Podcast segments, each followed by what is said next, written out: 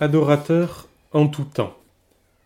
Nous lisons dans Colossiens chapitre 3, verset 17.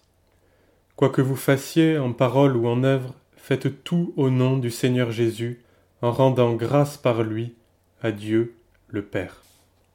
Beaucoup de croyants pensent qu'est véritablement serviteur de Dieu celui qui a le titre de pasteur ou qui exerce une fonction à plein temps dans l'Église. Si le service n'est pas accompagné d'un titre honorifique, alors il ne vaut pas la peine d'être rendu.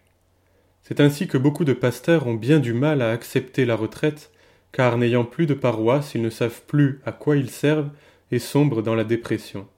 Ces diverses réactions témoignent d'une compréhension erronée de la vie chrétienne. Lorsque nous ne pourrons plus agir, à cause de la maladie par exemple, ou que nous n'aurons plus de fonction officielle, ou bien encore si nous avons chuté et que notre défaillance nous scandalise, que nous restera-t-il? Sur quoi repose donc notre service?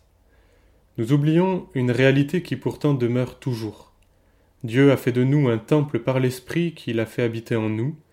Notre vie ne peut en aucun cas être cloisonnée car, à chaque instant et en tout lieu, nous sommes appelés à être des adorateurs et à manifester la vie de l'Esprit. Toute notre vie est consacrée à ce but suprême, célébrer la gloire de sa grâce qu'il nous a accordée en son bien-aimé. Il ne s'agit pas de décréter que tout ce que nous faisons est pour le Seigneur, cela reviendrait à valider tous les désirs de la chair.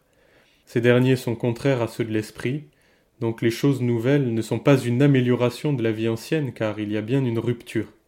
On ne transpose pas ses passions et ses désirs dans l'œuvre de Dieu. Faire tout au nom du Seigneur, signifie avant tout faire ce qu'il attend et non ce que nous choisissons de faire.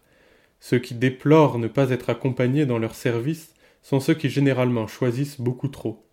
Le serviteur répond à la demande, il est prêt à tout faire comme Paul qui cousait lui-même des tentes lorsqu'il s'agissait de pourvoir aux besoins des faibles. Celui qui est un temple du Saint-Esprit le restera quelle que soit son activité. Ce qui a de la valeur en l'homme, c'est bien l'Esprit de Christ. Celui qui se laisse saisir pour être un tel serviteur ne restera ni oisif ni stérile, car il vit par l'esprit même lorsqu'il ne fait rien. Il porte une bonne odeur. Que ce soit en parole, en acte ou dans le silence, la vie de l'esprit se manifeste et rend témoignage à la gloire de Dieu.